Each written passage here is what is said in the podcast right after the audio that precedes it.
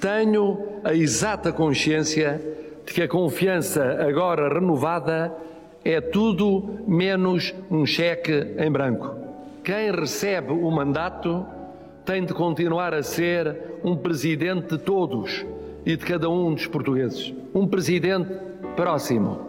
Um presidente que estabilize, um presidente que una, que não seja de uns os bons contra os outros os maus. Viva!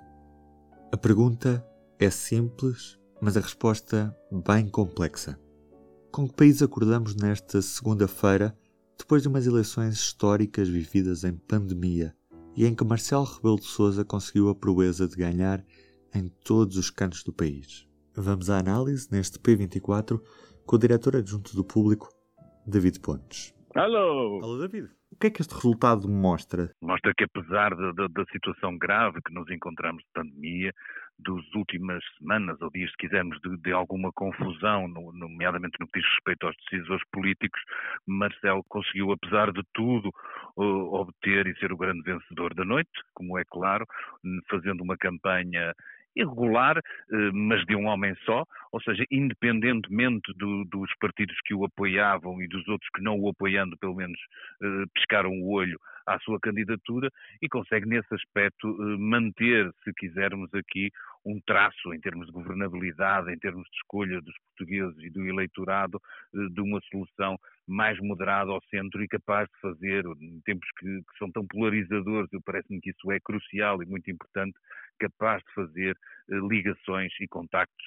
entre a direita e a esquerda democrática. A principal dúvida destas eleições estava no segundo lugar. Ana Gomes consegue ser a mulher mais votada de sempre, fica em segundo lugar. Os partidos à esquerda preocuparam-se com as suas próprias agendas, em vez de convergir.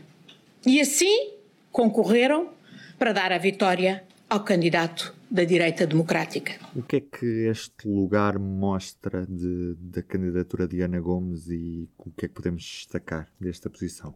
Eu, eu, achando que Ana Gomes não é uma derrotada, até porque conseguiu ficar nesse segundo lugar, acho que a votação fica um pouco aquém daquilo que, olhando para aquilo que são os resultados das legislativas, olhando uh, para aquilo que seria uma esquerda, nomeadamente do PS, que não se revê em Marcelo Rebelo de Sousa, eu julgo que fica um bocadinho aquém seria bastante melhor se houvesse aqui uma, uma maior diferença percentual em relação ao terceiro, e isso não aconteceu, e eu acho que, mesmo tratando-se também aqui uma campanha que não tem um apoio de um grande partido, só de faixas do, do Partido Socialista, eh, fica um pouco aquém daquilo que, que, que julgaria ser preciso para que Ana Gomes, de uma forma clara, pudesse dizer: Ok, eu não venci, o meu, o meu objetivo era, obviamente, ganhar as eleições, ir à segunda volta, mas tive um resultado bem claro, nomeadamente nessa luta do, pelo segundo lugar, que tinha muito a ver com esse terceiro lugar, que é o de André Ventura, e com a capacidade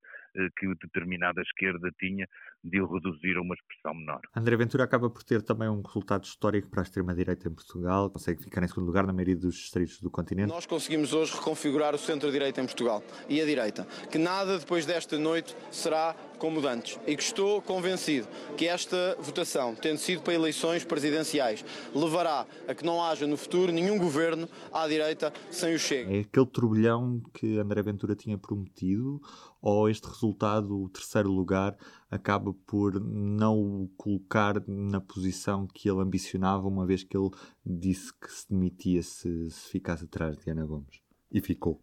Tem, tem, tem esse, esse tropeção se tu quiseres, e essa incapacidade que teve, apesar de tudo, de se afirmar para além de, de Ana Gomes. Isso fica como mancha dessa candidatura, mas eu julgo que olhando para o cômputo geral, para a capacidade de projeção que o candidato com ideias tão perigosas e graves como ele tem, conseguiu ao longo desta campanha presidencial, somado ao resultado. E a esse mapa de um país, nomeadamente a sul e ao interior, eh, que, que conseguiu içar ao segundo lugar, eu tenho muita dificuldade em não achar que André Ventura também é alguém que no final desta noite eleitoral tem algumas razões para vencer.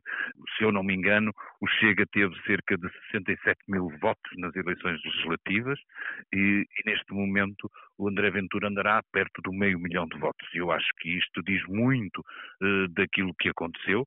Diz muito de de, de, da forma como a direita se está de alguma forma a reconfigurar.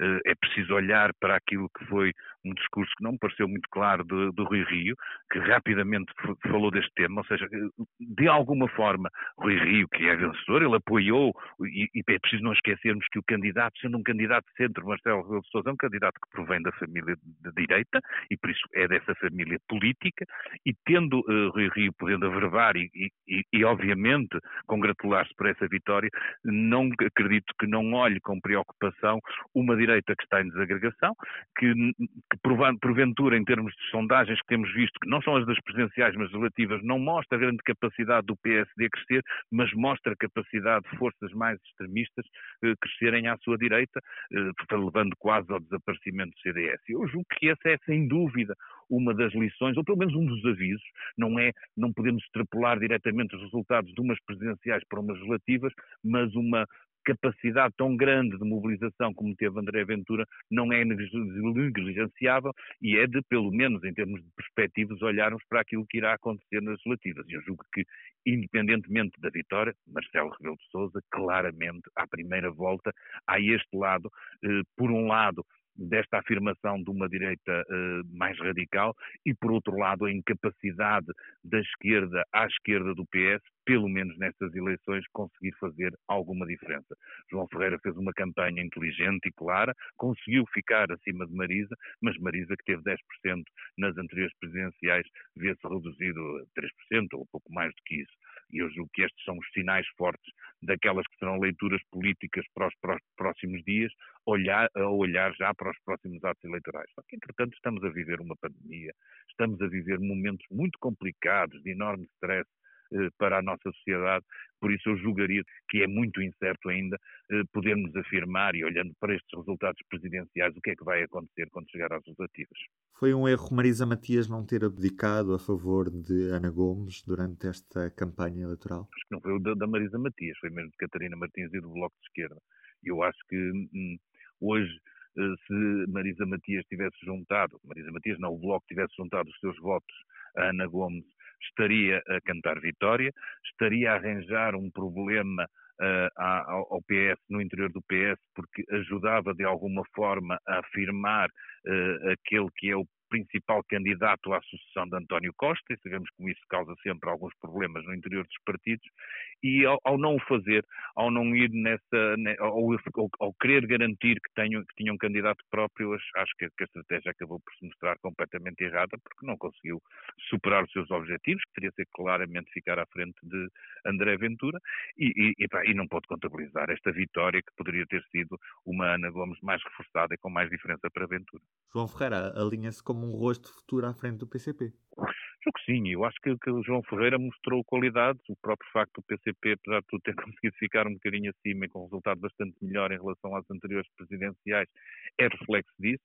É, foi uma candidatura que conseguiu um, buscar uma ideia simples, mas clara, nomeadamente a defesa da Constituição, e tornar isso numa espécie de, de chavão, de, de muleta para, para toda a campanha, e é uma ideia que que é bem entendível, acho que, que o PCP fez bem uh, e eu julgo que ele tem boas características e mostrou claramente a capacidade para se tornar no novo secretário-geral, se for esse o objetivo, independentemente disso, acho que conseguiu fazer, apesar de de toda a esquerda não se poder congratular com derrota, o PCP, ao ficar acima do, do Bloco de Esquerda e com o melhor resultado das presidenciais, também não tem propriamente muitas razões de satisfação, mas tem aqui algum conforto, se quiseres. Olhamos para Tiago Maia, o candidato apoiado pela Iniciativa Liberal, consegue ficar à frente de Vitorino Silva.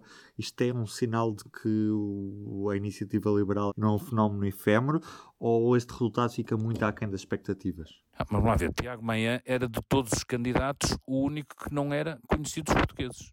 Todos os outros tinham, dentro da sua medida, alguma esfera de notoriedade, mas Tiago Maia, esse era perfeitamente desconhecido. Olhando para o resultado de um perfeitamente desconhecido, uma força política eh, que está ainda a nascer. Eu julgo que não, não surpreende pela positiva, não é razão para deitarem foguetes, como me pareceu dizer na, na sede da iniciativa liberal, mas acho que cumpre dentro da capacidade que, que, tem de conquistar alguns votos, de encontrar aqui alguma insatisfação também. Claramente há, há uma direita renova que vai buscar, por porventura, quer ao PSD, quer ao CDS, e por isso tal recomposição que se vive um pouco de todo lado, acho que não sendo um vencedor fica ali na, se calhar se tu quiseres, até pelo, pelo ponto de partida, no, como um meio vencedor.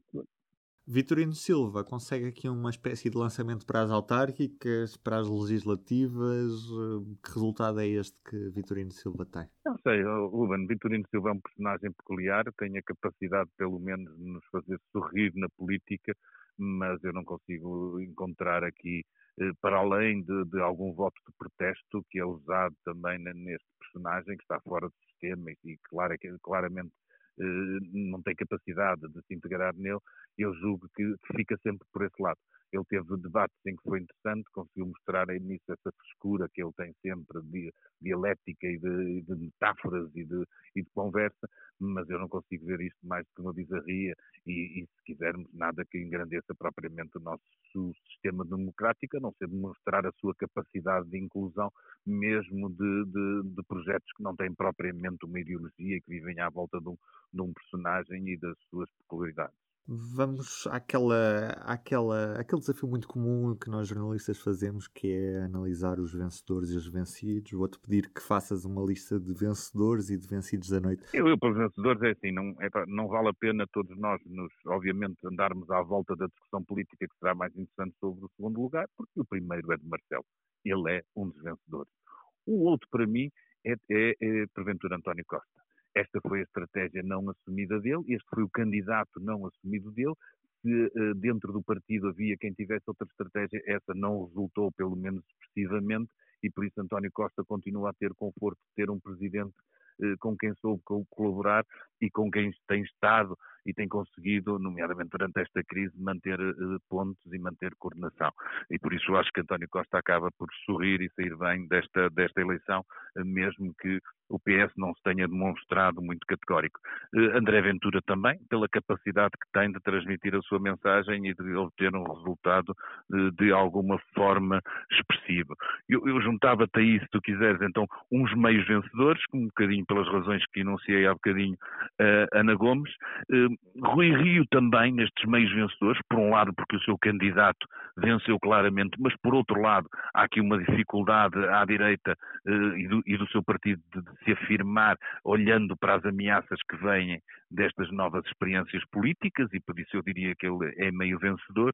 Dos derrotados, claramente Marisa, João Ferreira, toda a esquerda do PS, se nós quisermos, eh, o PCP em, em, algumas geografias com problemas graves de, de sustentação, nomeadamente no, no, Alentejo, onde André Ventura consegue o resultado, e o CDS, que mesmo apoiando um candidato, percebe-se que as ameaças que surgem neste panorama são obviamente muito maiores do que a satisfação que ele possa tirar por Marcelo Rebelo de Sousa ter vencido dizer que, apesar de tudo, para os portugueses, mesmo numa situação muito difícil, ou mesmo por estarem numa situação muito difícil e muito complicada, estiveram, apesar de tudo, eh, à altura e foram capazes de votar sem constrangimentos, sem grandes dificuldades. Muitos, porventura, ficaram em casa com medo e com, e com razões para isso, mas muita gente ocorreu às urnas.